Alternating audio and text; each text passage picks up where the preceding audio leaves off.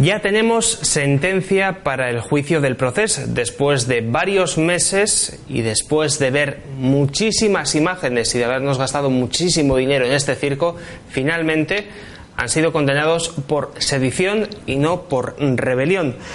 En concreto, el Tribunal Supremo ha condenado a 13 años a Junqueras, a 11 y 6 meses a Forcadell y a 9 años a los Jordis. Vemos en imágenes también algunas de las protestas que han tenido lugar esta misma mañana en Cataluña en respuesta a esta sentencia. Bienvenido a Demos, la actualidad con criterio. Hoy nos toca hablar de esta sentencia y lo vamos a hacer con dos juristas. El primero de ellos, nuestro compañero José Luis Escobar. José Luis, ¿qué tal? Muy buenas tardes. Muy buenas tardes a todos, gracias por invitarme. Y saludamos también a Vicente Ferrer. Vicente, ¿qué tal? Muy buenas tardes. Hola amigos, ¿qué tal? Aquí desde el Caribe, un abrazo. Pues decía yo que finalmente han sido condenados por sedición y no por rebelión. Vicente, ¿qué es lo que está en el caso de España en el espíritu y la letra de la ley que ha condenado a estos señores por sedición?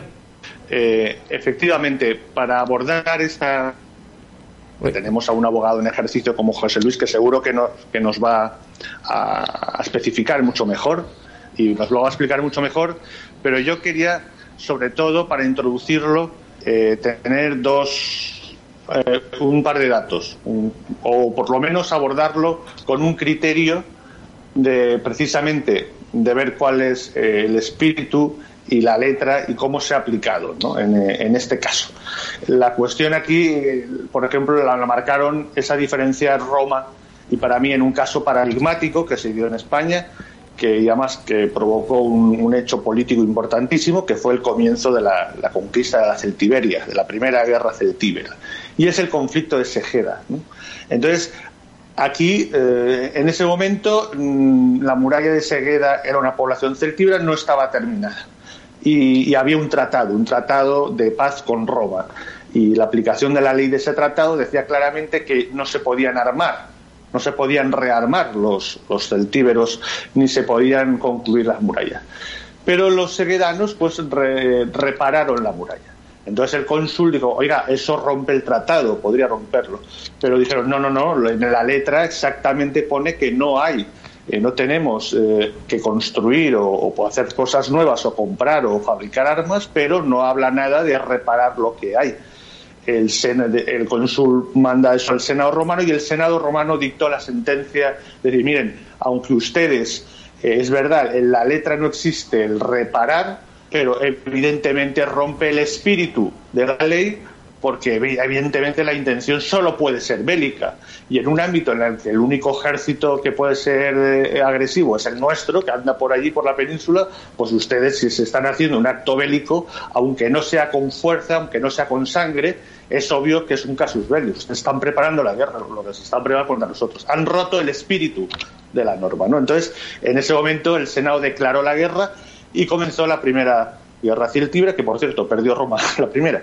Pero bueno, eh, el caso es que eh, eso, algo tan elemental, desde hace más de 2.200 años, eh, lo podemos ver elevado al infinito en un mundo en el que ya tenemos televisión y tenemos los medios.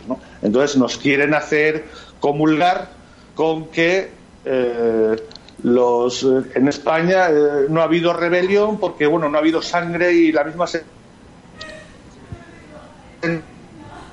profesor Luis nos va eh, a, desmenuzar bien, incluso hasta reconoce que sí, claro, hecho de fuerza, 17.000 policías armados, una institución que se levanta expresamente eh, contra el mismo Estado, pues, pues, no es rebelión, es algo absurdo, muy difícil de entender, y no digamos ya lo del tema ¿no? que, se está barajando de, que bueno se puedan ir en Navidad a comer a casa, ¿no? porque resulta que el tercer grado podría ser viable, algo que es absurdo eh, contra unos responsables, unos señores que se han rebelado contra el Estado y contra la nación entera una institución con 17.000 hombres armados y además que gobierna principalmente en autogobierno un gran territorio, una parte de España. ¿no? evidentemente eso atenta contra toda lógica que construye el derecho, que como pues sabemos que ya, sea las fuentes de derecho son la, jurisprudencia, los usos de costumbres del derecho y los principios generales, pero sobre todo eh, eh, era en ese ejemplo que tú mismo has empezado de diferenciar la letra del espíritu, es obvio, es tan flagrante que, por muy por muy técnicos que quieran intentarnos meternos ellos mismos creo que se han mostrado como realmente eh, son a la hora de hacer la sentencia, que han buscado antes el consenso no político que aplicar sencillamente la ley y hacer justicia. Fíjate, en su día nuestro maestro mm, don Antonio García Trevijano decía que era un delito de, de rebelión clarísimo. ¿Cuál es tu criterio, José Luis? Bueno, yo es que aquí diferenciaría, vamos a ver, la, responsabilidad de los jueces del poder, del poder Judicial o de los que ejercen la función judicial de los que ejercen la función legislativa. Previamente a um, Felipe González había, había un artículo que decía que son reos de rebelión los que se alzaren públicamente para conseguir cualquiera de los fines siguientes, y uno de los fines era declarar la independencia de parte del territorio nacional. Es decir, basta que se alzaren públicamente, como ocurrió con, los en Cataluña, para declarar la independencia para que inmediatamente eh, eh, se cometiera un delito de rebelión. Era el artículo 214 del Código Penal. Bien, eh, este artículo fue derogado. Y fue derogado por el Parlamento español. Fue derogado expresamente. Acordaos de que lo que no está prohibido está permitido. Aquí el Poder Legislativo derogó este artículo y exigió que para que hubiera un delito de rebelión tenía que haber violencia. Bien, y ese es el artículo 472 del Código Penal actual. Es decir, el Parlamento español, cuando estaba eh, de presidente del gobierno Felipe González, decretó que no había rebelión si no había violencia. Bien, lo que han tenido que hacer los jueces ahora es determinar si había o no violencia en, aquellas fechas en las que se declaró la independencia. Y naturalmente, si esa violencia formaba parte del golpe de Estado, pues del golpe, quiero decir, de, la declaración de independencia, o si sencillamente la violencia no tenía nada que ver con ese golpe o no había sido inspirada por sus, eh, por sus líderes. Bien. El Tribunal Supremo lo que ha hecho ha sido, eh, se, ha, zafado de la siguiente manera. Ha dicho que no había violencia porque fue encargada las movilizaciones públicas a los Jordis, a los señores Sánchez y, y a los Jordis, porque tenían precedentes de haber realizado muchas movilizaciones que se caracterizaban porque eran pacíficas. Entonces, escogieron a estos señores para eh, movilizar a la gente bajo la garantía de que eh, todas sus movilizaciones serán pacíficas. Y aquí se apoyó al Supremo de que si había habido algún tipo de violencia, como lo hubo en la Consellería, no era eh, porque lo inspiraran así los líderes, sino sencillamente pues, que era ajeno, digamos, era, eran motivos ajenos a la, em, a la inspiración de los líderes, de los, de los golpistas, de los que habían eh, declarado la independencia. En definitiva, con esta argucia, el Tribunal Supremo se ha escabullido de decretar o de, como hecho probado, que hubo violencia durante esas jornadas y eh, en vez de rebelión ha, tipificado los hechos como sedición, es decir, por negarse a, obedecer los, a las autoridades y a, la ley, que fue lo que hicieron. En definitiva, yo creo que aquí ha habido es más un problema del legislador que del juez. el Código Penal español era clarísimo para el delito de rebelión y tuvieron que venir Felipe González y todos los que apoyaron el Código Penal, que es el Parlamento íntegro, para despenalizar la rebelión si no había violencia. Bien, al Parlamento actual ha podido, eh, con Vox, han podido volver a modificar este artículo y dejarlo como estaba y no han querido. Todo esto lo va a tener en consideración, o lo pudiera tener en consideración el Tribunal Europeo de Derechos Humanos si se llega allí a un, a un recurso. Es decir, el tribunal tendría que analizar por qué se despenalizaron estos y si se despenalizó esto si se puede condenar por rebelión. Lo mismo pasó con el delito que existía en referente a la convocatoria de un referéndum ilegal. El artículo 506 bis penalizaba a quien convocara un, eh, un referéndum ilegal. Zapatero consideró que esto no es penalizable y por tanto es legal, es legal convocar un referéndum ilegal, un referéndum, un referéndum que no, no, un referéndum sobre la independencia. Y está despenalizado. Recordemos que lo que no está prohibido está permitido. El Parlamento español, el Poder Ejecutivo, o los que realizan la función eh, legislativa, perdón, consideran que no es delito convocar un referéndum para la independencia. Y esto lo considera el Parlamento español, donde está metido Vox, donde está metido Podemos, donde está metido el PP, etcétera. Es decir, tenemos un gravísimo problema con los que realizan la función legislativa en España, que da lugar a estos hechos y da lugar a este tipo de sentencias. No toda la responsabilidad la tienen los jueces, los jueces son esclavos de la ley. Y quien hace la ley es el poder legislativo. Y el poder legislativo está dominado por los partidos. Y, bueno, pues estos son los responsables de lo que está pasando. Pero fíjate, es que encima es más grave, José Luis, porque tal y como avanzaba nuestro compañero Vicente, estos señores podrían tomar las uvas de Nochevieja en su propia casa, porque independientemente de que hayan sido condenados a 13, 11, 12 o 9 años, algunos de ellos, eh, hoy hemos leído en la prensa que el Supremo permite que Torra pueda facilitar de inmediato un tercer grado a los presos del 1 de octubre. Esto que acabo de leer es un titular que encontrábamos hoy en el mundo, Vicente. Eh, exactamente, ¿no? Y es la prueba de la imposición, eh, que, lo que prevalece evidentemente mm, en, un estado de partidos es el, acuerdo, el consenso en cómo se aplica la ley. No hay una, la ley es meramente un referente no es lo que rige la, sociedad, ¿no? No, es, no es la república de las leyes que diría eh, John Adams, sino es sencillamente lo que marque el consenso. De hecho, en la misma sentencia habla de que se, que, eh, se buscaba un consenso, no, no lo que era, que por cierto, la, eh, con José Luis, lo que ha dicho, obviamente totalmente de acuerdo, pero creo que ha, salvado un poco lo de la, eh, a los jueces, y, sinceramente eh, creo que bueno, lo que ha explicado explica la puertecita la se podrían acoger, pero no que también podía perfectamente y además de una forma muy clara precisamente, obviamente, el, aplicar el que era violencia, porque, porque, los hechos mismos en sí podrían, hasta la misma sentencia comienza diciendo, bueno, sí hay violencia, pero creo que explican, no hay que simplificar, no sé si emplean la palabra simplificar o, un término parecido, eh, pero que, hay que explicarlo mejor o algo así, ¿no? Es decir, eh, la sentencia es una cosa absolutamente, eh, una vergüenza, la verdad, porque ni siquiera, hombre, pues se han atrevido pues si, quieres aplicarlo en la forma, por ejemplo, lo que ha dicho José Luis, pues haber ido por ahí directamente, ¿no? pero además se han querido justificar y realmente es vergonzoso, eh, tanto por la, aplicación del artículo 472 y no digamos la respuesta a lo que tú has dicho, el del 36.2, que es eh, si es que eh, las instituciones penitenciarias que encima están regidas por aquellas, y ahí voy otra vez a lo del espíritu y la letra.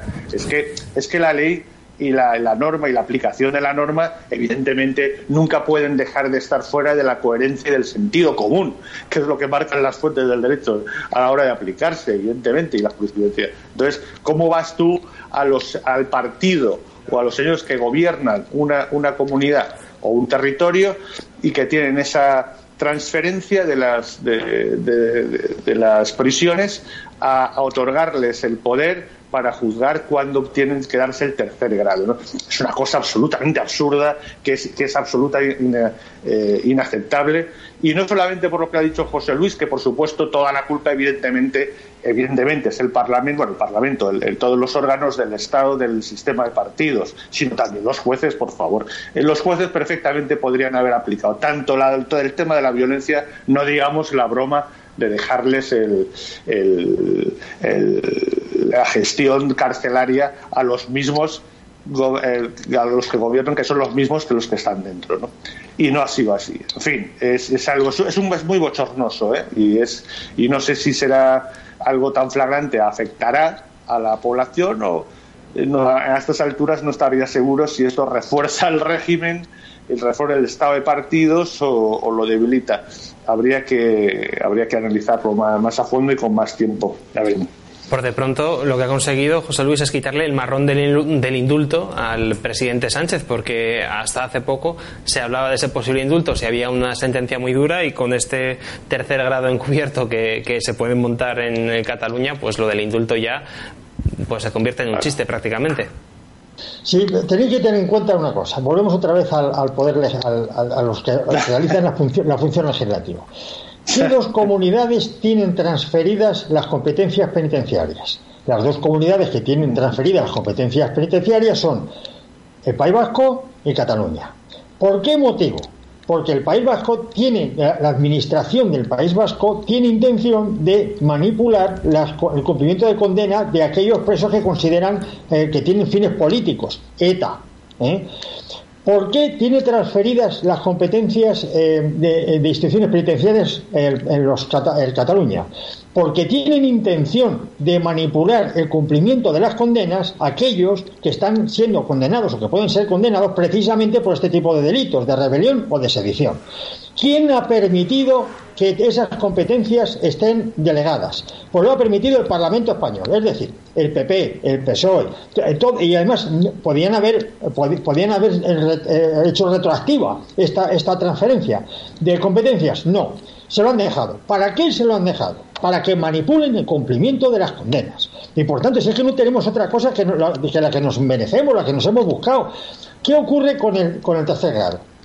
Las penas privativas de libertad están destinadas a la reinserción social. ¿Quién considera si alguien está reinsertado o no reinsertado socialmente? El equipo técnico de las prisiones. Y será el equipo técnico de las prisiones pagados por el, eh, por, por, por, el, de la Generalitat Cataluña que, que, tiene interés precisamente en que, este, en que se decrete que todos estos eh, señores están reinsertados pues es ese equipo técnico quien dictaminará si están o no en tercer grado. Pasarán, imagino yo, unas semanas en segundo grado y a continuación pasarán a tercer grado, donde podrán hacer vida prácticamente normal o ir a dormir a la cárcel.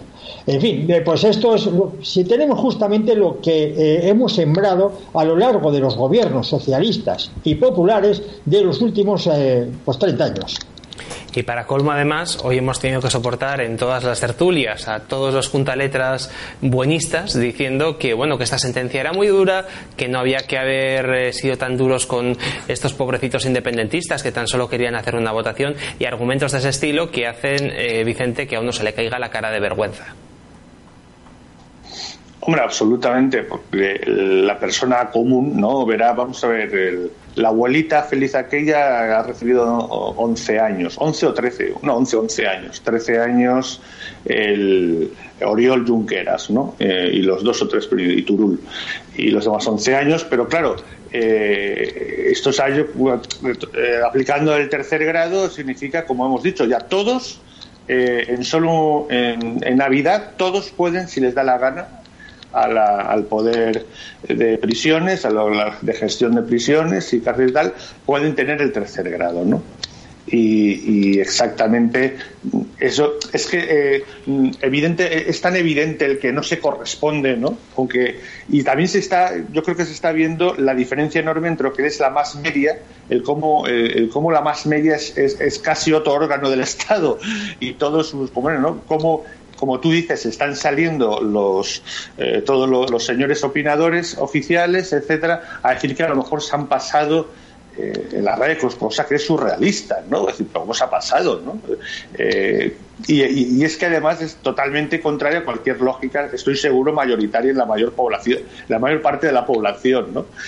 nos querrán vender eso, y, además es que lo malo es que lo tienen tan fácil y todo, como ha dicho José Luis, pues evidentemente nos lo tenemos ganado porque cada vez es, cada vez es más obvio y es más evidente el funcionamiento del régimen. ¿no? Eh, los partidos son los que deciden en ese sistema pseudo parlamentario, porque no hay parlamentarismo, hay un pseudo parlamentarismo. En realidad son las decisiones y los, eh, lo que son los consensos de los partidos los que marcan todo, en, todos los órdenes y en todos los poderes.